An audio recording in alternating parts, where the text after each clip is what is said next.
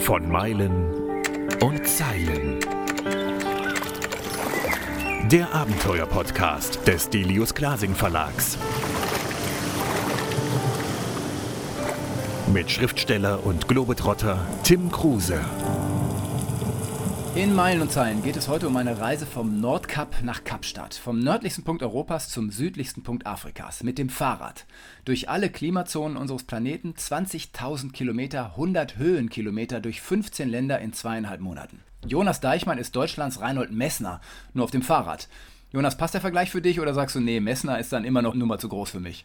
Also ich habe mich jetzt selber noch nie mit ihm verglichen, aber ähm, ist ein ganz lustiger Vergleich und den habe ich auch schon öfters gehört. Der ist ja geklettert, bis er irgendwie Ende 70 war. Da hast du noch einige Abenteuer vor dir, ne? Ähm, das hoffe ich doch. Ich bin jetzt 33, also da kommt noch was. Du hast das Buch geschrieben, Cape to Cape, und ihr seid zu zweit am Anfang gestartet am Nordkap und äh, seid dann zum Glück nicht in, in irgendwie Eis und Schnee gekommen, sondern seitdem entkommen.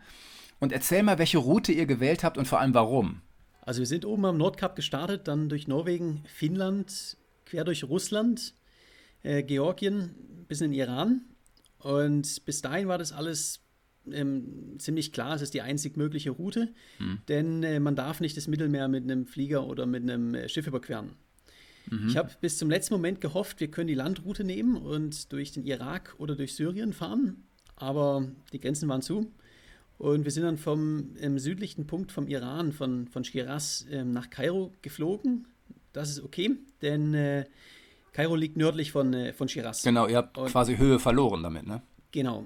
Und äh, von Kairo aus ging es dann entlang des Nils, quer durch die Sahara, Äthiopien, äh, die Berge in Ostafrika und dann ja, quer durch Ostafrika bis an die Südspitze Kapstadt.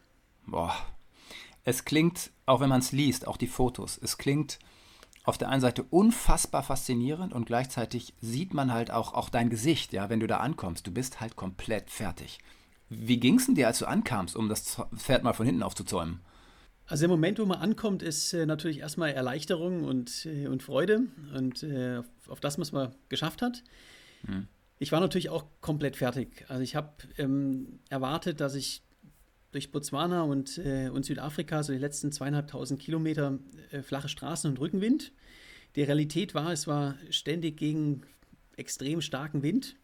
Und äh, ich hatte einen Zeitplan. Das heißt, ich bin die letzte Woche ja trotzdem 300er Schnitt äh, gegen den Wind gefahren. Das heißt, ähm, noch drei bis vier Stunden Schlaf und bin dann wirklich am absoluten Limit in Kapstadt angekommen. Was bist du für ein Typ? Mal ganz im Ernst. Also, wie schafft man das? 300 Kilometer am Tag. Ich glaube, 335 war der Rekord dann irgendwann.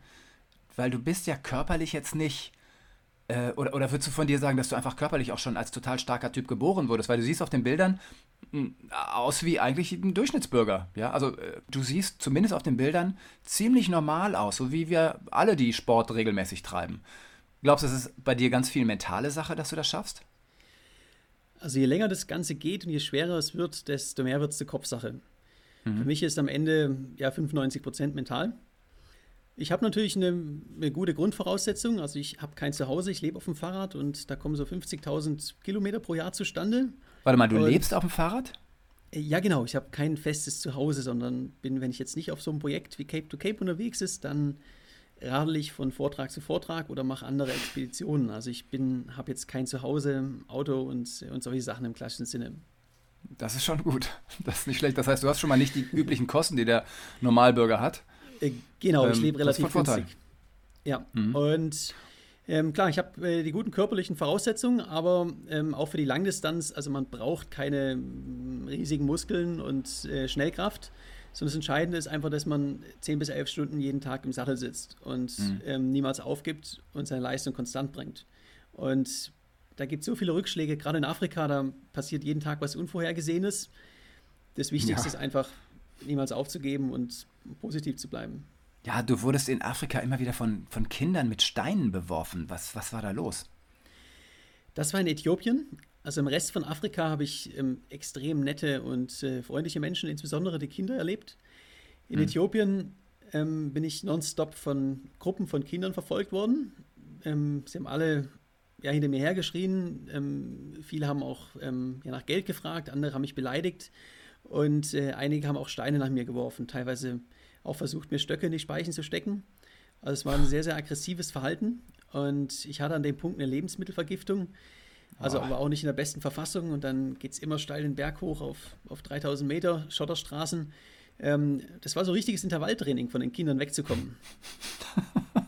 Du hast dann ja da auch einen Amerikaner getroffen, der seit irgendwie 15 Jahren um die Welt unterwegs ist auf seinem Fahrrad. Und dem ist das auch so gegangen. Wie war es, den zu treffen dann? Also so einen erfahrenen, also noch erfahreneren Abenteurer, dem es aber nie um Zeit geht, sondern der einfach das Reisen zu seinem Lebensinhalt gemacht hat. Wie war es, den zu treffen? Ja, es war super. Also Dimitri habe ich schon, äh, wir hatten es geplant, dass wir uns irgendwo in Kenia treffen. Ähm, also gerade, ich war seit drei Tagen aus Äthiopien raus und er hat dann abends in einem Hotel auf mich gewartet. Und wir haben natürlich überall genau dieselben Erfahrungen gemacht, in der, in der Sahara und dann in Äthiopien. Ihn hat, ihn, hat noch, ihn hat es noch ein bisschen schlimmer erwischt. Also zum einen bin ich natürlich schneller, das heißt, ich mhm. komme eher. Und ihn hat in Äthiopien auch ähm, jemand eine Bratpfanne über den Kopf gezogen. Ja, das, also wir haben da, ja, ähm, wir sind beide sehr begeistert gewesen von, äh, von, von Äthiopien. Mhm. Und er ist zwar sehr, sehr langsam unterwegs gewesen und ich schnell, aber wir machen es für, ja, aus dem Streben und dem Wunsch nach Abenteuer und ähm, mhm. war super, mit ihm mich mal zu unterhalten. Du bist ja gestartet mit dem Fotografen Philipp Hümpendahl und der hat dann äh, nach 32 Tagen einfach nicht mehr gekonnt. Das, nun ist er auch 20 Jahre älter als du oder knapp. Aber das zeigt auch ein bisschen, wie viel Mentalität dann eben doch mitspielt. Wie war das damals? Also warum hat er aufgegeben und wie war das für dich? Also Philipp hat in, äh, im Süden von Ägypten äh, eine Lebensmittelvergiftung bekommen. Und, Aber du ja auch, ne? Äh, ich auch, genau. Also ich habe sie dann einen, einen, Tag später bekommen und äh, bin dann alleine weitergefahren. Und das war auch ex extrem hart äh, durch die Sahara. Also es ist eine Situation, man muss einfach noch 100% dran glauben und ähm, alles geben, um da irgendwie durchzukommen. Das war das Härteste, mhm. was ich je gemacht habe. Man muss dazu sagen, der Philipp hat von Anfang an ein bisschen weniger Reserven gehabt, denn ähm, ich habe ähm, Ultracycling ist auch ein Esswettbewerb und ich kann nonstop auf dem Fahrrad essen, also auch die ganze Zeit äh, Cola, Snickers, Kekse und was es halt so alles Hauptsache gibt. Kalorien rein. Ne? Haupt, Hauptsache Kalorien und, und äh, das war für den Philipp schwierig. Also er, er war da schon, ähm, als die Lebensmittelvergiftung kam, ähm, war ich noch ein, habe ich noch ein kleines Polster gehabt und äh, bei ihm mhm. war das schon vorbei. Also das war auch eine Frage der Sicherheit dann, ne? also wie viel riskiert man auf so einer Tour, ist dann immer die Frage, ne? Klar, es ist eine Frage der Sicherheit in der Sahara. Ähm, da gibt es nicht viel. Und mhm. das sind einfach mal dann 1500 Kilometer bis in die nächste Stadt, wo nur annähernd ärztliche Versorgung ist. Mhm. Das heißt, man muss natürlich 100% wissen, was man tut und auch noch Reserven haben. Die größte Gefahr ist allerdings immer der Verkehr.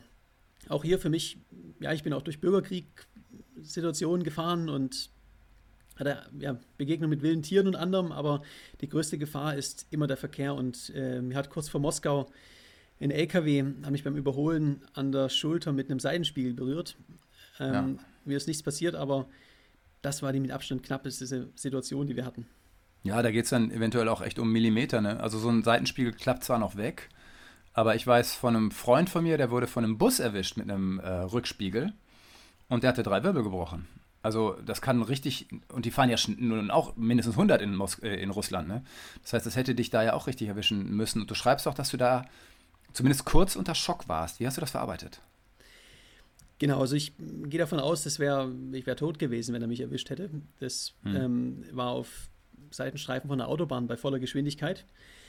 Ähm, mir ist nichts passiert, aber ich saß dann wirklich mal so eine, eine Weile da und habe versucht, mich wieder zu fokussieren. Ähm, es muss jetzt weitergehen und äh, man darf auch keine Angst haben, ähm, mhm. mich auf das, ja, die bevorstehende Aufgabe zu konzentrieren.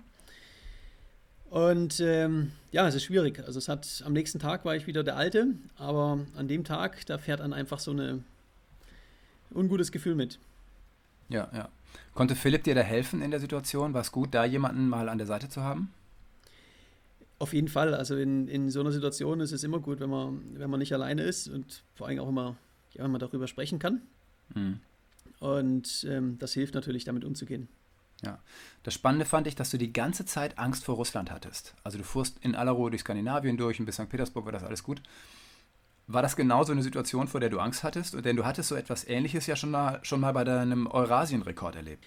Ähm, genau, also ich habe 2017 den, den Weltrekord für die schnellste Eurasien-Durchquerung gemacht und ähm, da hatte ich, ähm, also Russland, Sibirien ist wunderschön, aber der europäische Teil von Russland ist äh, zum Fahrradfahren lebensgefährlich. Und mhm. auch da hatte ich mehrere Situationen, die, die knapp waren. Also nicht so knapp, aber ähm, wo man mit Pech seinen auch hätte erwischen können. Und ich habe mhm. genau gewusst, was da auf uns zukommt. Es gibt aber keine Alternativroute. Ja, das war deshalb, ich habe gewusst, wenn wir aus St. Petersburg rausfahren, dann haben wir einfach mal ein paar Tage äh, die absolute Fahrradhölle für uns. Mhm. Was ich verrückt finde, aber auch selber gut kenne, du warst noch unterwegs auf deiner Tour von Alaska nach Feuerland und da kam schon die Idee, vom Nordkap zum Kap der Guten Hoffnung zu, zu äh, radeln. Wie ist denn das bei dir? Wie entstehen die Ideen zu Abenteuern? Wo kommen die her und welcher Idee folgst du und welcher folgst du nicht? Also ich habe natürlich bei meinen Abenteuern auch sehr, sehr viel Zeit, ähm, vielleicht zu viel Zeit zum Nachdenken. Hm. Heißt, ähm, ja, ich war da unterwegs durch äh, Südamerika auf dem der Panamerika-Rekord und es ist so Den du gebrochen her, hast auch, ne? Äh, genau, genau, den habe ich auch gebrochen. Also du hältst und, ja mittlerweile fast alle Rekorde, oder? Ja, die drei großen Kontinentaldurchquerungen, also ja, Eurasien, ja. die Panamerika und Cape to Cape, das, das war das große Ziel. Da war für mich Cape to Cape auch einfach der nächste logische Schritt. Es war klar, das, ja. das muss ich machen. Ähm, auch die Planung von dem Ganzen und mich wirklich darauf eingelassen habe ich ähm, auf den letzten 2000 Kilometer von der Panamerika. Und ähm, zwar auf dem ein, aus dem einfachen Grund, ist so ein Gefühl, wenn man so ein Projekt beendet, ähm, man ist froh, es ist vorbei, ähm, man hat es geschafft, man will jetzt erstmal sich einen Monat an den Strand ähm, legen und Margaritas trinken und ähm, ein Leben ohne Disziplin, ohne Regeln führen. Mhm. Aber ich weiß immer ganz genau, es kommt der Punkt, wo das vorbei ist und dann ist die Frage da, was kommt als nächstes? Und ähm, wenn man sowas gemacht hat wie die Panamerika oder Cape to Cape und das nächste ist ähm, ja eine kleine Trainingsrunde ums Haus rum, ähm, das ist nicht wirklich befriedigend. Nee. Und ähm, daher habe ich immer mein nächstes Projekt. Und ich weiß, so in einem mhm. halben Jahr fängt es wieder an zu kitzeln, ich werde wieder heiß drauf und ein großes Projekt pro Jahr ist daher genau das Richtige. Ich werde immer wieder gefragt, was ist denn los mit dir? Wieso bist du so rastlos? Wieso kannst du nicht so wie die anderen? Und ich finde es immer schwer zu begründen, warum ich so bin. Wie erklärst du das? Ja, absolut. Ja, man, man, lebt jeden Tag, wenn man unterwegs ist. Und äh, jeden Tag war ich auf aufs Neue und ich weiß, ähm, heute, heute erlebe ich was, was ich noch vorher nie erlebt habe. Und hm.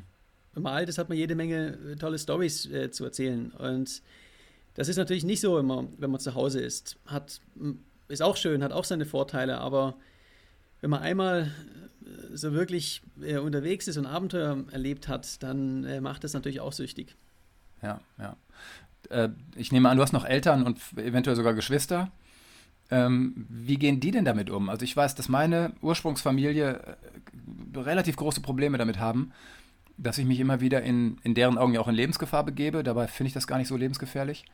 Und mir tut es auch immer wieder leid oder fast weh, dass ich denen solche Sorgen machen muss, aber am Ende sind es eben doch deren Sorgen, mit denen sie vielleicht lernen müssen zu leben. Wie machst du das? Wie erklärst du das deiner Ursprungsfamilie, was du machst und wie beruhigst du die? Also ich habe hier ähm, großes Glück.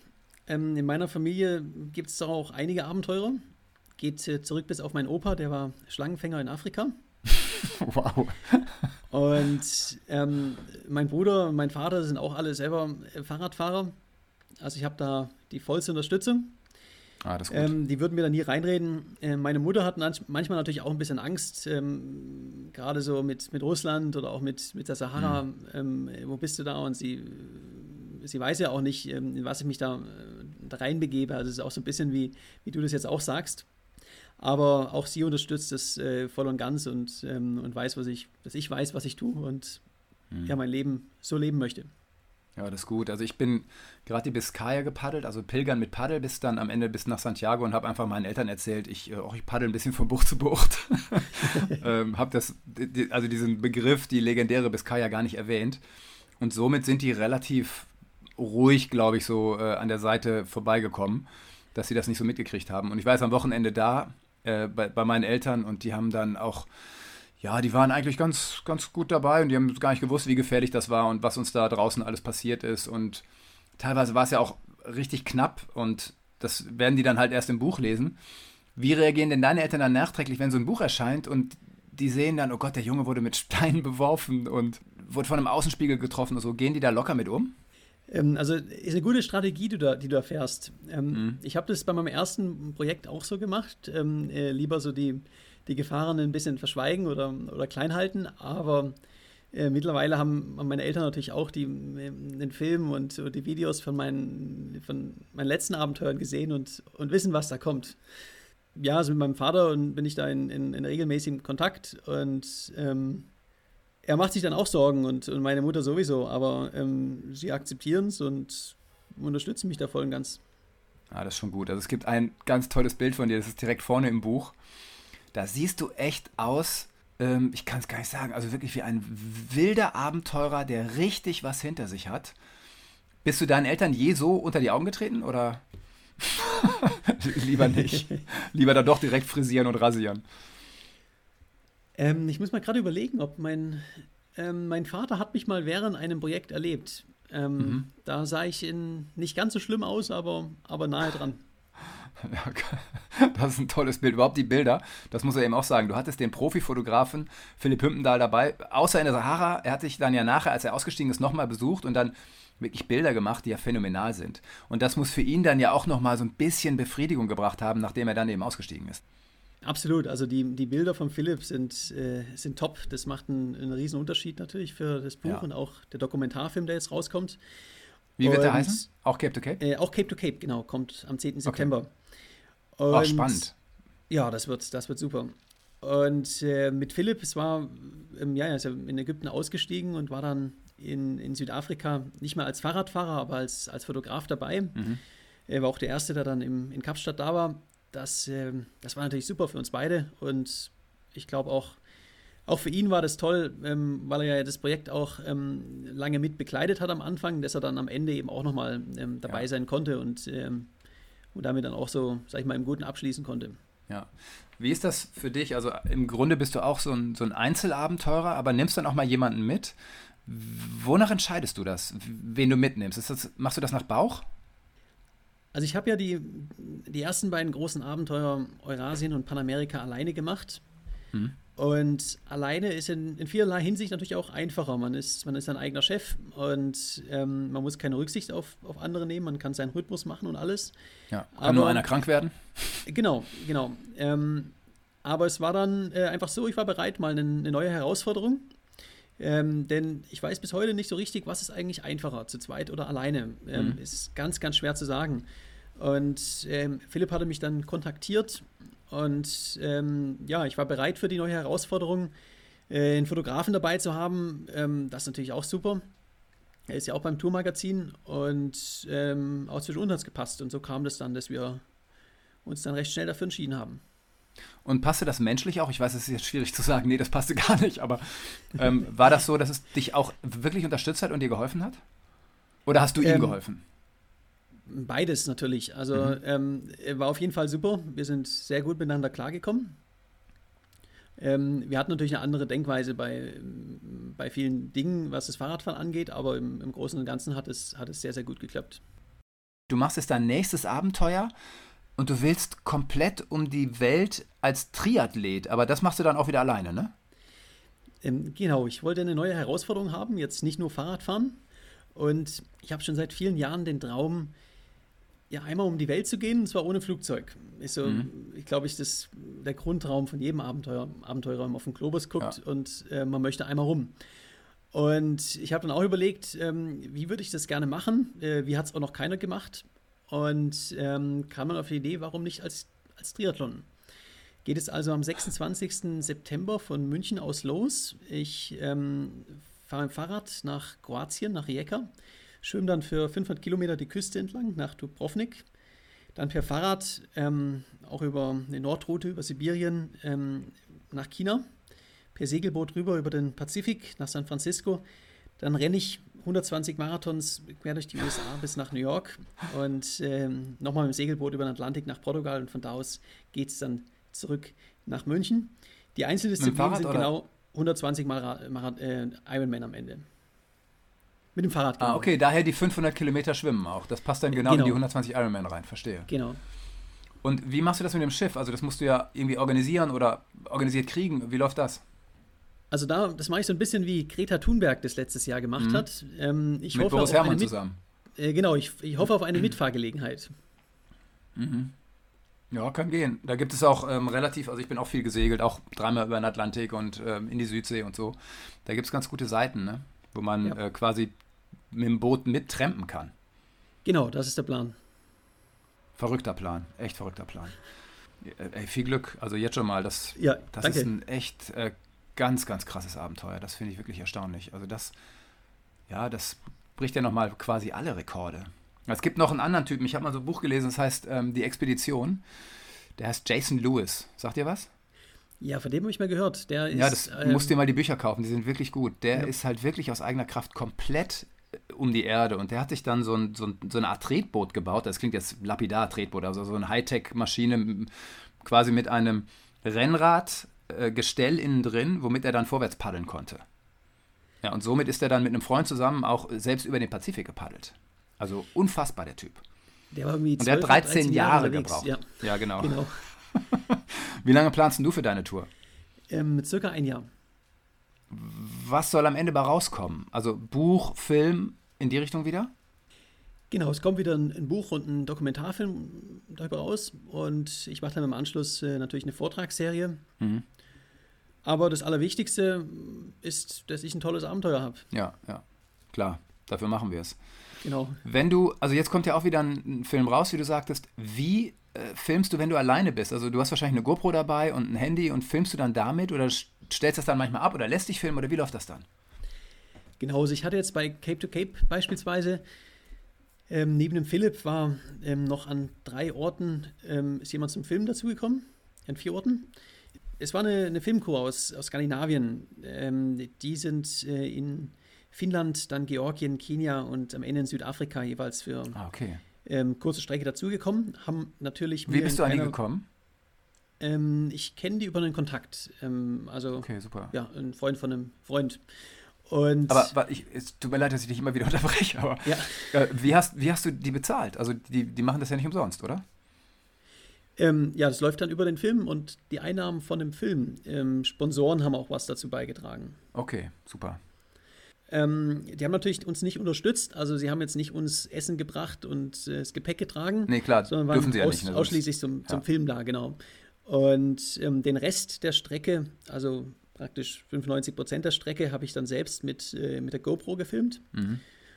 Und das funktioniert, das funktioniert auch gut, weil es ist so ein bisschen, man braucht natürlich auch die, die tollen Aufnahmen von der, von der Landschaft und allem, aber die besten Aufnahmen am Ende, die beste Story, das ist sowas wie wenn ich in, in Afrika, in einer, wo wir in einer Gefängniszelle waren und die, die, ja. die GoPro läuft mit und vielleicht ist es nicht die beste Qualität, aber ähm, total egal, die Story, der, der, Inhalt ist es halt, ne? Genau. Das finde ich, ähm, find ich echt spannend. Also ich bin natürlich auch, gucke auch möglichst viele Abenteuerfilme, genau solche Dokus dann. Und äh, es gibt da ganz hervorragende und finde es aber immer wieder schwierig, wie die Leute sozusagen sich selber drehen. Das, da ist irgendwie, ähm, das Ideal ist da noch nicht gefunden worden, finde ich. Wie geht's dir, wenn du dich selber filmst? Also ich habe den, den Panamerika-Film komplett selber gefilmt. Mhm. Und ähm, jetzt bei, der, bei Cape to Cape auch größtenteils. Man, man lernt natürlich sehr, sehr viel. Ja. Ähm, ist es manchmal anstrengend. Also ähm, die Herausforderung bei dem Ganzen ist, dass ähm, die besten Szenen für einen Film auch ist, ähm, wenn es hart ist, wenn irgendwas Unvorhergesehenes passiert, ähm, wenn es auch eine Krisensituation ist. Das mhm. macht natürlich auch so einen Film am Ende aus. Und ähm, das sind die Momente, wo man sich auch wirklich dann teilweise überwinden muss, jetzt, jetzt zu filmen. Also ja. äh, Beispiel, ich bin also, jetzt 13 Stunden gefahren und, und, und komme abends, äh, leg mich abends irgendwo hinter eine Sanddüne, da will ich eigentlich nur schlafen und ähm, mhm. da nochmal die, die Kamera drauf zu halten, ist natürlich dann äh, manchmal auch anstrengend. Ja, also uns ging es jetzt so, die besten Szenen haben wir nicht im Kasten. Ganz einfach. Also genau die Szenen, wo es brenzlig ist, wo es, ähm, wo eine falsche Entscheidung dramatische Folgen haben könnte auf dem Meer, da haben wir nicht äh, die, die Muße gehabt. Ach du, ich hole mal schnell die, die GoPro raus und film mal unsere Szene hier, ähm, bevor dich die nächste Welle erwischt. Das, das haben wir nicht gebracht. Und ich habe einfach gemerkt, wir wollen auch natürlich einen Dokumentarfilm drüber machen, haben auch ganz viel gedreht, sind auch beide vom Fach sozusagen. Und ich finde es irre schwierig, diese Momente die ja entscheidend zum Teil sind, ob eine Tour gut ausgeht oder nicht. Die haben wir nicht im Kasten, die können wir dann nachträglich erzählen. Ich finde das schwierig. Ähm, ja. Hattest du die entscheidenden Momente im Kasten richtig? Hast du die gefilmt? Oder hast du die auch nachträglich dann erzählt? Ähm, ich habe fast alles von den entscheidenden Momenten im, im Kasten. Echt, wow. Ähm, also ein ähm, Beispiel, wo der Bürgerkrieg lief in Äthiopien und wo ich in der Gefängniszelle übernachtet habe in Ägypten, das ist mhm. alles im Kasten. Ähm, die einzige Ausnahme ist, ähm, ich habe in, in Botswana ähm, an einer Polizeistation übernachtet, dann kam nachts ein Löwe und hat den, den Hund aufgefressen. Und ähm, da habe ich leider überhaupt nichts oh auf der Gott. GoPro, weil das ging so schnell und ähm, ich wurde so überrascht davon, da ist, da war einfach keine Zeit und auch nicht der Kopf dafür da. Also ich, ich weiß nee. sehr, sehr gut, was du meinst. Wie ging es dir danach, als die Löwengeschichte war? Warst du da ruhig oder hast du gedacht, nee, Menschen greifen die eigentlich nicht an? Was wir auch normalerweise nicht tun? Ähm, ja, ich wollte ja ursprünglich draußen über draußen selten. Also das wäre mhm. dann, ähm, ich habe dann mit Glück abends einen, eine Polizeistation ähm, gefunden und die haben dann äh, mich drin übernachten lassen. Ja, ich war froh, ich war drinne, aber habe jetzt da jetzt keine Angst gehabt ähm, im mhm. Nachhinein, weil du, du hast recht, die, wenn du nicht zu nahe kommst ähm, aus Versehen, dann, dann ähm, du bist jetzt nicht das normale ja, Opfer von ihnen. Ja, genau, wir passen nicht in deren Futterkette im Grunde rein. Ne? Genau. Also wir sind zu groß für die, ja. Wie gehst du mit Scheitern um oder kennst du es noch gar nicht? Also ich bin bisher noch nie bei, bei einem Projekt, ähm, bei einem Abenteuer gescheitert, was ich mir vorgenommen mhm. habe. Wow. Und ähm, die Eurasien, Panamerika und Cape to Cape bin ich auch jeweils an dem Tag angekommen, an dem ich äh, mir vorgenommen hatte. Ähm, trotzdem weiß ich natürlich, dass bei solchen Projekten ich auch irgendwann mal scheitern werde. Ganz einfach, weil auch, auch Faktoren dabei sind, die, die ich nicht unter Kontrolle habe. Also genau. in Afrika hat man einfach viele Situationen. Ja, hätte dich ein Stein am Kopf getroffen, hätte genau. schon vorbei sein können. Ne? Genau, und das sind Situationen, was ich nicht mehr machen kann. Und ich sage dazu, ähm, Scheitern gehört dazu. Es ist, ja. es ist besser, dem Traum zu folgen und ähm, dann zu scheitern und wiederzukommen, das nächste Jahr nochmal zu probieren, als ähm, wenn man es erst gar nicht schafft, an die Startlinie zu gehen und ja, ähm, ja, es nicht probiert. Ich wäre mhm. trotzdem stolz drauf. Ja, also ich bin ähm, zweimal gescheitert und das war sogar die letzten beiden Male und jetzt zum Glück hat die letzte Tour geklappt durch die Biskaya und komme da schwer mit klar. Also einmal hat einfach äh, habe ich eine Verletzung nicht auskuriert und habe es einfach nicht geschafft. Äh, und das andere Mal ist mein Partner, dass wir wollten um Sri Lanka drum herum sappen als erste Menschen. Und mein Partner hat nach drei Prozent der Reise, also nach ein paar Stunden, hat er aufgegeben. Oh. Ähm, ich bin da einfach auf einen, äh, wirklich auf einen Hochstapler, einen indischen Hochstapler reingefallen. Ja. Und mir war die Reise dann alleine einfach zu heiß. Und da musste ich eben auch so eine Entscheidung treffen. Machst du es allein? Und das meine größte Angst sind Krokodile. Und die gibt es eben auch Süßwasserkrokodile, die extrem aggressiv sind. Die gibt es da. Und wenn du zu zweit unterwegs bist, kannst du, wenn dann, also es sind ja aufblasbare Bretter, mit denen wir unterwegs sind. Und wenn dir so ein Brett, die platzen manchmal, wenn dir das platzt und du bist da vor so einem Mangrovenwald und musst dann eben an Land, dann ist die Chance gegeben, zumindest, dass da dann Krokodile sind, die dich nicht an Land lassen. Und wenn du aber zu zweit unterwegs bist, kannst du eben immer noch dich auf das Brett des anderen setzen und dann gemeinsam in die nächste Bucht paddeln. Und ja. ich habe dann einfach entschieden, nee, ich, ich gebe auf. Ich, ähm, ja, ich muss, ich muss hier entscheiden, dass es vernünftiger ist, es nicht alleine zu machen und fand das unfassbar schwierig. Und das hat mir monatelang zugesetzt. Und deshalb musste eben die letzte Tour auch unbedingt klappen, weil drei hintereinander wäre eventuell sogar mein Auslandsabenteurer gewesen. Das ja. verstehe ich, ja. War schwierig. Ähm, geht es dir auf Touren, gerade wenn es eng und brenzlig wird, auch so, dass du plötzlich gläubig wirst? Nein, es geht mir nicht so. Also, ich, okay, also ja. die Frage kommt natürlich aus mir heraus. Ich, ähm, ja. wenn ich dann also auf dem Meer bin, ich sehe, die, die Dünung steigt, da sind plötzlich Wellen auf dem Meer, die vorher nicht da waren, wo ich weiß, oh Gott, oh Gott, ähm, wenn die, und die brechen manchmal so unberechenbar, dann weiß ich, ja, das kann nicht gut sein. Und dann plötzlich glaube ich an Gott und spreche sogar mit dem und wünsche mir was und sage, bitte Gott, lass, lass mich ankommen. Äh, dreh den Wind nochmal. Und komischerweise macht er das dann auch. ich weiß, es ist total. Also so bin ich sonst nicht jetzt im normalen Leben, aber auf den Touren bin ich das. Es verändert sich was in mir. Eine, eine, zumindest sowas wie, wie Gottesfürchtigkeit oder Ehrfurcht vor der Natur kommt eben hoch. Mhm, also eine Ehrfurcht vor der, vor der Natur habe ich natürlich auch. Ähm, ich bin auch schon in Situationen gewesen, wo ähm, Naturgewalten hm, da sind, die sind, die hat man nicht mehr unter Kontrolle, die kann man nicht mehr beeinflussen. Ich weiß irgendwie, hm, irgendwas hat da schon seinen Grund, warum das so ist und mhm. ähm, glaube einfach daran, es wird wieder besser.